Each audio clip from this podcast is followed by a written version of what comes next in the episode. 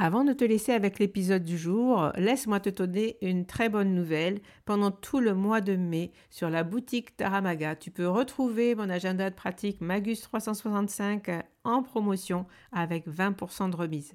Il te suffit à ta commande de remplir le code MAGUS5 comme le mois de mai et tu pourras obtenir cette réduction. Magus, c'est un carnet de pratique du tarot unique. Il est conçu comme un agenda perpétuel il contient 53 semaines que tu peux remplir finalement comme tu le souhaites. Mais comme il est perpétuel, il il n'est jamais obsolète. Tu peux le commencer quand tu veux dans l'année. Tu peux l'arrêter, tu peux le reprendre. Finalement, il peut durer des fois beaucoup plus qu'un an. Tu peux le t'en servir comme grimoire de pratique du tarot puisqu'il contient de nombreux modèles de tirage, des tips et euh, tu peux comme ça plonger, avoir de l'inspiration quand tu euh, veux tirer les cartes pour toi-même. Alors, profite du code promo MAGUS5 au mois de mai. Tu peux trouver cet agenda avec une belle remise de 20%. Voilà, je te laisse avec l'épisode du jour. À très vite.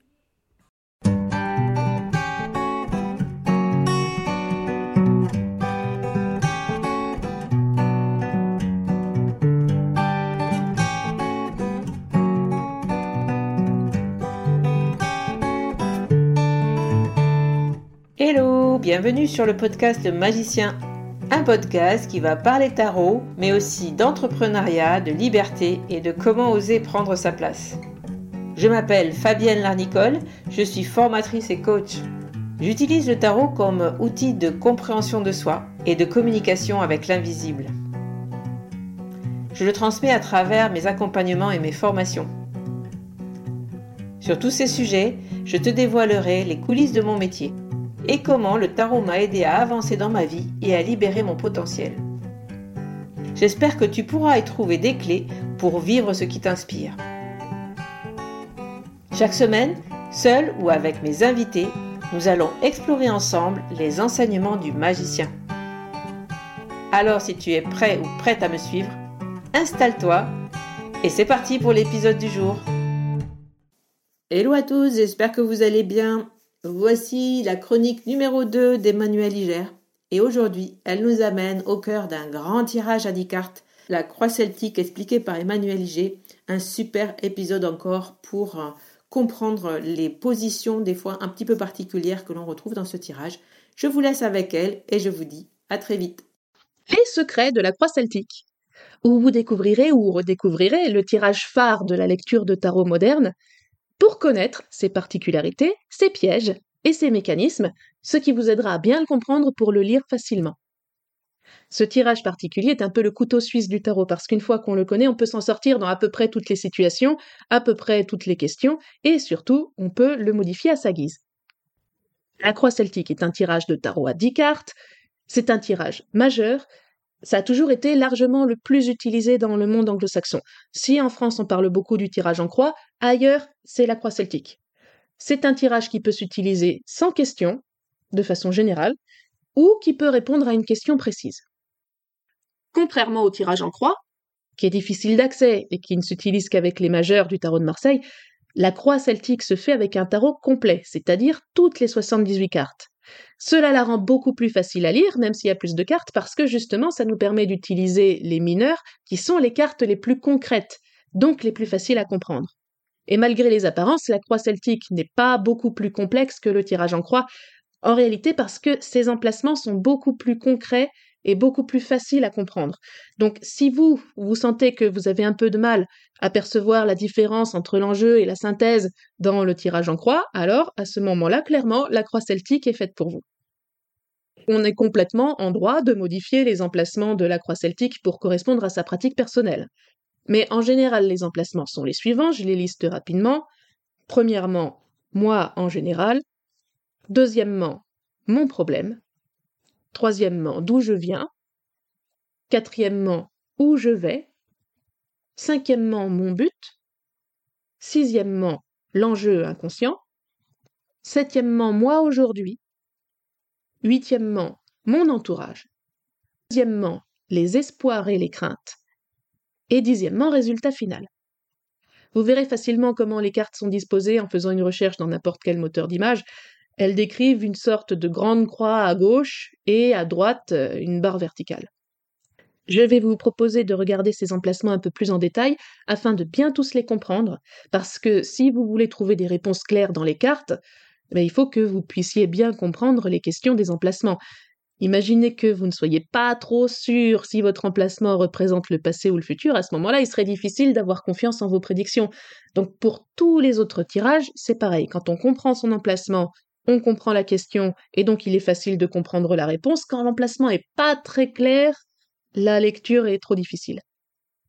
Dans son livre Pictorial Key to the Tarot, Waite appelle ce tirage une ancienne méthode celte de divination. Mais ce tirage n'est en réalité ni ancien ni celte, parce que d'abord les anciens celtes n'avaient pas de jeu de tarot, que ce soit bien clair. Comme pour les légendes sur l'ancienne Égypte, il va falloir se résigner à ce que la raison de cette appellation soit juste parce que ça avait l'air cool. Waite est le premier à avoir publié une description de la croix celtique, mais cette méthode n'est pas de lui. D'ailleurs, il la modifie un peu. Pour lui, l'emplacement du bas représente ce qui est acquis, pourquoi pas? Il appelle aussi l'avant-dernier les espoirs ou les craintes, selon pour lui que la carte est positive ou négative, ce qui est euh, ce qui peut être une solution, mais moi je pense qu'on peut aller plus loin dans nos lectures. L'auteur Marcus Katz a retrouvé des traces d'autres descriptions de la croix celtique à la même époque par d'autres auteurs dans les archives de la Golden Dawn. Et dans ces archives-là, l'emplacement neuf était bien les espoirs et les craintes. Comme quoi rien n'est gravé dans le marbre, il n'y a pas une version qui serait plus correcte qu'une autre. Vous, en fonction de votre pratique, vous êtes libre de choisir la version qui vous parle le mieux. Moi, je vous propose de réfléchir un petit peu à ce que ces différents emplacements impliquent de façon à ce que vous puissiez faire vos choix en parfaite connaissance de cause.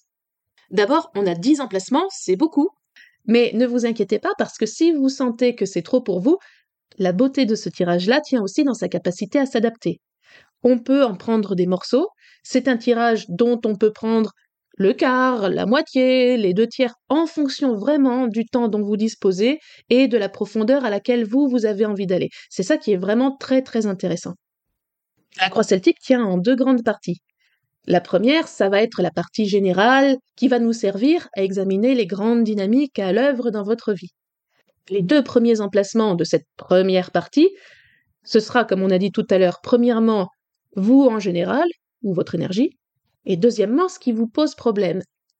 On a déjà quelque chose de très très intéressant. C'est tellement intéressant que si vous ne faisiez que ces deux emplacements-là, pas le reste du tirage, vous auriez déjà pas mal de choses à dire. Par exemple, on imagine que vous avez tiré le 9 de coupe pour vous représenter vous en général, et que vous avez tiré le roi de coupe pour représenter votre problème. Si on lit le 9 de coupe dans le système Rider-Waite-Smith comme la satisfaction, alors, comme elle vous représente vous en général, ben en général, pour vous, les choses vont bien et vous avez ce qu'il vous faut. Vous êtes quelqu'un de satisfait. Si on lit le roi de coupe dans le même système comme la maîtrise des émotions, et qu'il est tombé en position votre problème, alors votre problème c'est la maîtrise des émotions. Si on lit les deux cartes maintenant, moi en général je suis satisfaction et mon problème c'est la maîtrise des émotions, on pourrait dire que vous avez du mal à vous empêcher d'être à fleur de peau alors que tout semble aller bien dans votre vie, alors que votre vie a l'air satisfaisante. Peut-être y aurait-il quelque chose d'important à exprimer derrière ces apparences-là. Là, on a déjà une problématique puisqu'on a l'emplacement problème. Et donc, comme on a une problématique, il y a quelque chose d'intéressant à réfléchir. Ensuite, après ces deux cartes-là, si on en a envie, on peut élaborer. Comment élaborer? En continuant le tirage de la croix celtique, c'est-à-dire qu'on peut ajouter de part et d'autre de ces deux cartes-là une carte pour le passé, pour représenter d'où on vient, et une carte pour l'avenir, pour représenter où on va. Donc là, avec les quatre emplacements qu'on a déjà, on sait d'où on vient, on sait où on en est aujourd'hui et on sait ce vers quoi on se dirige, c'est-à-dire qu'on a un passé présent futur de base, avec en plus l'emplacement du problème qui nous indique ce sur quoi on a à travailler. Ça, c'est déjà un bon tirage. C'est aussi une façon parfaite de représenter les dynamiques d'une vie parce que quand on sait d'où on vient et qu'on voit où on va, on connaît sa direction. Et ça n'est pas la peine d'être trop divination pour lire l'emplacement d'avenir, ne considérons pas ça comme une prédiction gravée dans le marbre, c'est ce vers quoi on est en train de se diriger en ce moment. N'oublions pas que c'est au présent que s'écrit notre avenir.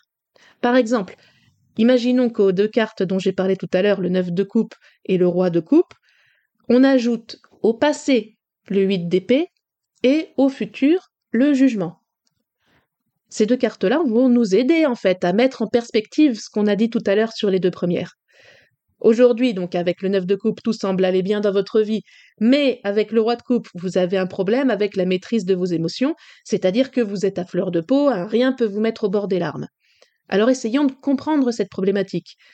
Dans le passé, vous avez le 8 d'épée, c'est-à-dire, dans le système Rider-Waite-Smith toujours, les pensées limitantes. Peut-être vous a-t-on enseigné dans le passé que certaines choses étaient impensables, qu'elles n'étaient pas pour vous, ou que ça se faisait pas d'en parler, par exemple et ce faisant, on vous a posé une limite très dure. Pas étonnant alors qu'aujourd'hui vous ayez si souvent les larmes aux yeux sans savoir pourquoi, alors que votre vie paraît totalement satisfaisante. Parce que même si vous avez l'impression de ne pas avoir le droit d'en parler, ces aspirations interdites doivent inconsciemment vous manquer. Et à ce moment-là, le futur devient parfaitement rassurant. Le jugement représente dans l'avenir une correspondance parfaite, le moment où on répond à l'appel de l'ange, dans notre situation, ça peut être le fait d'entendre l'appel d'une vocation qu'on avait ignorée jusque-là, et d'y répondre en s'autorisant à faire ce à quoi on aspirait depuis si longtemps. Voilà, on a maintenant quatre cartes. C'est un tirage parfait pour donner de la perspective en cinq minutes, et si on a envie de s'arrêter là, on a déjà un très très bon point de vue d'ensemble. On peut continuer à creuser en rajoutant deux cartes. On va mettre donc la cinquième en haut pour représenter ce qu'on a en tête, parce que la tête c'est en haut, elle représentera alors notre but conscient, c'est-à-dire ce à quoi on aspire, ce qu'on veut en ce moment. Cette carte va donc nous permettre de mettre des mots sur notre objectif, et ces mots seront parfois surprenants puisqu'on l'aura tiré au hasard. Là, c'est l'occasion de s'avouer des choses ou de penser autrement. Par exemple, si on tire à cet endroit-là la papesse, elle pourra souligner l'envie de protéger son jardin secret le temps que ses ambitions mûrissent. Si on tire euh, plutôt un 2 d'épée, ça pourra venir parler d'apprendre à se protéger, ou bien si on tire un roi de bâton, ça pourra souligner notre volonté d'entreprendre. Voilà quelques exemples pour la carte du but. La sixième carte va venir se placer en dessous du tirage pour représenter ce qui est caché en dessous. Hein, les positions sont faciles à comprendre. On dit souvent que cet emplacement-là, c'est l'enjeu, mais il faut bien comprendre ce que ça veut dire l'enjeu, parce que c'est un terme assez abstrait. Dans mon expérience à moi, cette carte-là va dire ce dont il est vraiment question dans tout le tirage, c'est-à-dire ce sur quoi moi qui fais ce tirage aujourd'hui, je suis en train de travailler. Je vous donne un exemple. C'est une dame qui se tourne vers le tarot pour savoir ce qu'il en est au sujet de la vente de son bien immobilier. C'est une question vraiment très concrète. Elle, elle est représentée en général par le 2 de coupe, donc on peut dire c'est une personne ouverte et respectueuse. Et en position de problème, elle a tiré le 5 de bâton. C'est-à-dire que ce qui lui posait problème, c'était des désirs rivaux. À ce moment-là, elle nous dit que ce qu'elle n'arrive pas à faire dans sa situation, c'est en effet de contenter tout le monde, parce que son entourage veut qu'elle vende à une certaine date, son agence immobilière veut qu'elle vende avant, ses locataires aimeraient bien qu'elle vende plus tard, et la situation est bloquée parce que la dame reçoit des demandes contradictoires, qu'elle les écoute, puisque, en tant que deux de coupe, c'est une personne ouverte et qui respecte, et de toute façon, il n'y aura pas de solution miracle qui puisse contenter tout le monde. On a continué le tirage et à l'emplacement du bas, l'enjeu de la situation, elle a tiré le diable. Cette carte-là nous a fait comprendre que la vraie question qui se joue derrière sa situation, c'est pas juste une question de vente immobilière. C'est plutôt les chaînes que cette dame respectueuse s'impose à elle-même parce que, en tant que seule propriétaire de sa maison, seul son désir à elle aurait dû avoir le dernier mot. Et cette carte-là a servi à remettre toute la situation en perspective. On avait l'impression que il ne s'agissait que d'une vente immobilière, mais maintenant on comprend que, en réalité, ce dont il est question, ce dont on parle, c'est la difficulté à s'affirmer face aux désirs des autres. Nous voilà maintenant avec un tirage à six cartes, qui nous permet déjà d'aller bien au fond d'une situation. Donc là aussi, si on en a envie, on peut s'arrêter là. Tout dépend du temps dont vous disposez, tout dépend de la profondeur à laquelle vous avez envie d'aller. Si on continue avec la suite de la croix celtique, ça va nous donner une vision plus concrète parce que les quatre emplacements qui suivent montrent comment tout ce dont on a déjà parlé va se traduire au quotidien. La deuxième partie commence tout en bas par une carte qui va nous représenter nous ici et maintenant. La différence avec le tout premier emplacement qui était moi en général, c'est que en général, moi je peux être une personne optimiste, mais aujourd'hui, ici et maintenant en particulier, je peux quand même être contrarié parce que je viens de recevoir une mauvaise nouvelle.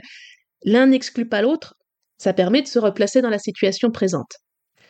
Si cette distinction à vous ne vous parle pas, c'est très bien. Vous pouvez par exemple suivre Waite qui propose de remplacer le tout premier emplacement moi en général plutôt par l'atmosphère générale de la situation dans laquelle j'évolue. À ce moment-là, l'autre emplacement, le septième, devient juste moi tout court. Vous faites comme vous voulez. Vous avez vraiment le droit de modifier le tirage de façon à être le plus confortable possible parce que ce qu'on a envie de faire quand on lit le tarot, ça n'est pas d'abord de se conformer à quelque chose qui est écrit, c'est surtout faire un tirage qui soit facile à lire et qui nous permette de comprendre les questions de notre vie. La carte suivante, donc euh, la huitième, représente mon entourage. Traditionnellement, c'est ma maison, mes amis, ma famille. Ce sont les personnes que vous fréquentez. Là, il y a un petit piège de lecture auquel il faut faire attention, c'est que jusqu'ici, on a lu toutes les cartes par rapport à nous, hein, par rapport au consultant. Celle-ci, ça n'est pas du tout besoin de la ramener à vous, parce que si le sujet de l'emplacement est votre entourage, alors la carte ne parlera que d'eux, pas de vous, elle ne dira rien de vous. Et ça, c'est intéressant pour savoir dans quelles influences vous évoluez. Parfois, l'entourage va nous aider, parfois, ce sera un peu plus compliqué. Cette carte-là va nous permettre de comprendre. L'avant-dernier emplacement, l'emplacement 9, c'est à mon avis le plus intéressant. Waite l'appelle les espoirs ou les craintes selon que la carte est favorable ou défavorable. Moi, ça me paraît compliqué parce que, à ce moment-là, qu'est-ce qu'on fait quand la carte nous paraît ambiguë ou neutre? Ce qui va être le cas de la plupart des cartes. Moi, j'ai du mal à considérer qu'un 4 de coupe, par exemple, puisse être foncièrement bon ou foncièrement mauvais parce que euh, parfois je me repose, c'est bien, parfois je m'ennuie, euh, c'est moins bien. Si j'ai juste euh, la carte seule comme ça, je ne saurais pas dire si elle est favorable ou défavorable. Moi, je trouve beaucoup plus intéressant de suivre le modèle des premières descriptions de la croix celtique plutôt, avec un emplacement qui dit carrément deux choses, les espoirs et les craintes. Et ça, c'est fort, parce que c'est faire dire deux choses contradictoires à une seule carte. Je m'explique. Si on parle de quelque chose que tu espères on parle forcément de quelque chose que tu n'as pas encore acquis, parce que si tu l'avais acquis, ce serait pas un espoir, ce serait un acquis. Seulement, si tu ne l'as pas encore acquis, c'est sans doute pour une raison. Et en général, c'est que quelque part, tu le crains. Ça vaut le coup, à mon avis, d'exploiter cet emplacement au maximum.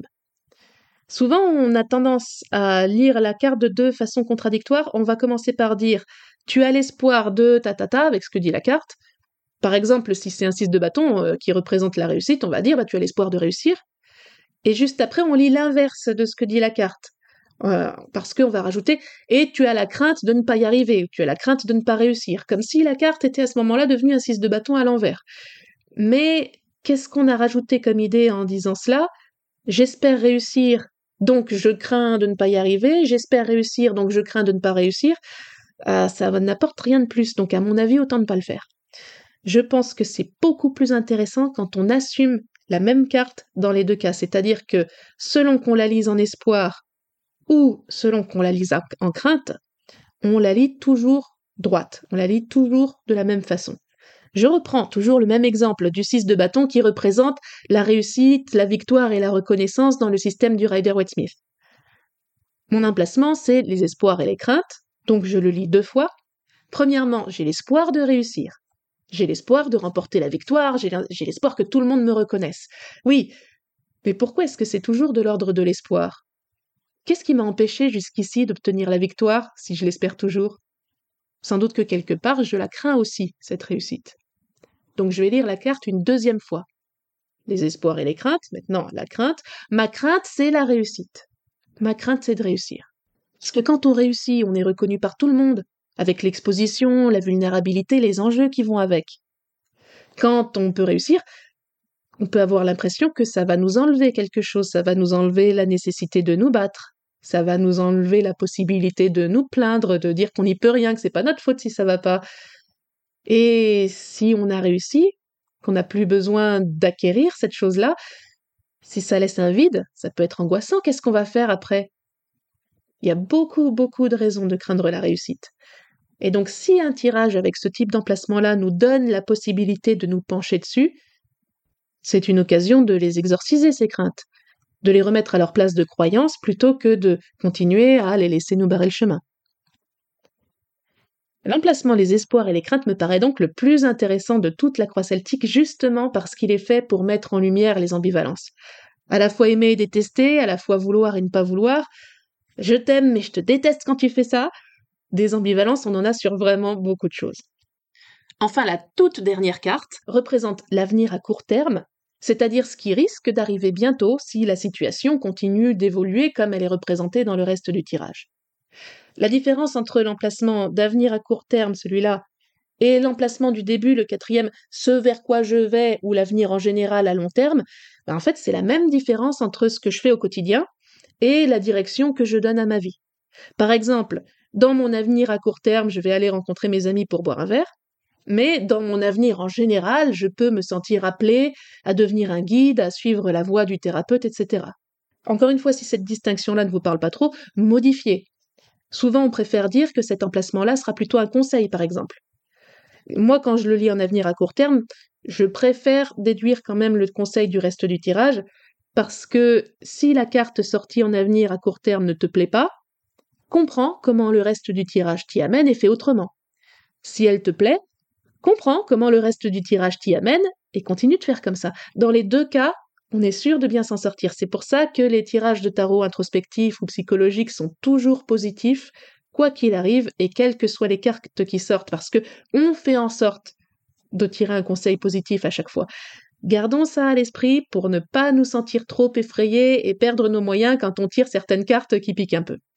Voilà, avec tout ça, vous êtes parés pour maîtriser la croix celtique dans tous les sens et surtout à votre sauce. Donc n'hésitez pas à la découper, n'hésitez pas à en faire une partie, peut-être pas l'autre. N'hésitez pas à modifier les emplacements jusqu'à ce que vous soyez absolument certain que c'est vraiment clair pour vous. Parce que ce qui compte, c'est votre clarté, c'est la clarté de votre lecture pour vous. C'est pas euh, faire plaisir à un auteur qui est mort depuis longtemps. Et quand on prend ce tirage-là petit bout par petit bout, comme j'ai essayé de vous montrer, on se rend compte qu'il n'y a pas à s'effrayer du grand nombre de cartes parce qu'en fait, il suffit de les lire une par une. Et quand on les prend une par une avec des emplacements clairs, on voit l'histoire qui se dégage au fur et à mesure qu'on passe de l'une à l'autre. Souvent, quand on a du mal à lire le tarot, c'est qu'on se prend trop la tête. Euh, je pense que ça va beaucoup nous aider si on se dit on est en train de raconter une histoire. On fait du storytelling. Parce que ce qui est intéressant dans les tirages de tarot, c'est l'histoire que les cartes nous racontent par rapport à l'histoire que nous on se racontait. Alors je vous souhaite de bonnes lectures et surtout de bien vous amuser avec les cartes. Et je vous dis à bientôt pour un nouveau rendez-vous tarologique. Voilà la fin de cet épisode. Merci de l'avoir écouté. N'oublie pas de t'abonner pour ne pas manquer les prochains. Soutiens le magicien en laissant un avis ou un commentaire sur ta plateforme préférée, Spotify ou Apple Podcast. De mon côté, il me reste à te souhaiter une excellente suite de l'aventure, où que tu sois on se retrouve très vite pour un prochain épisode. Bye bye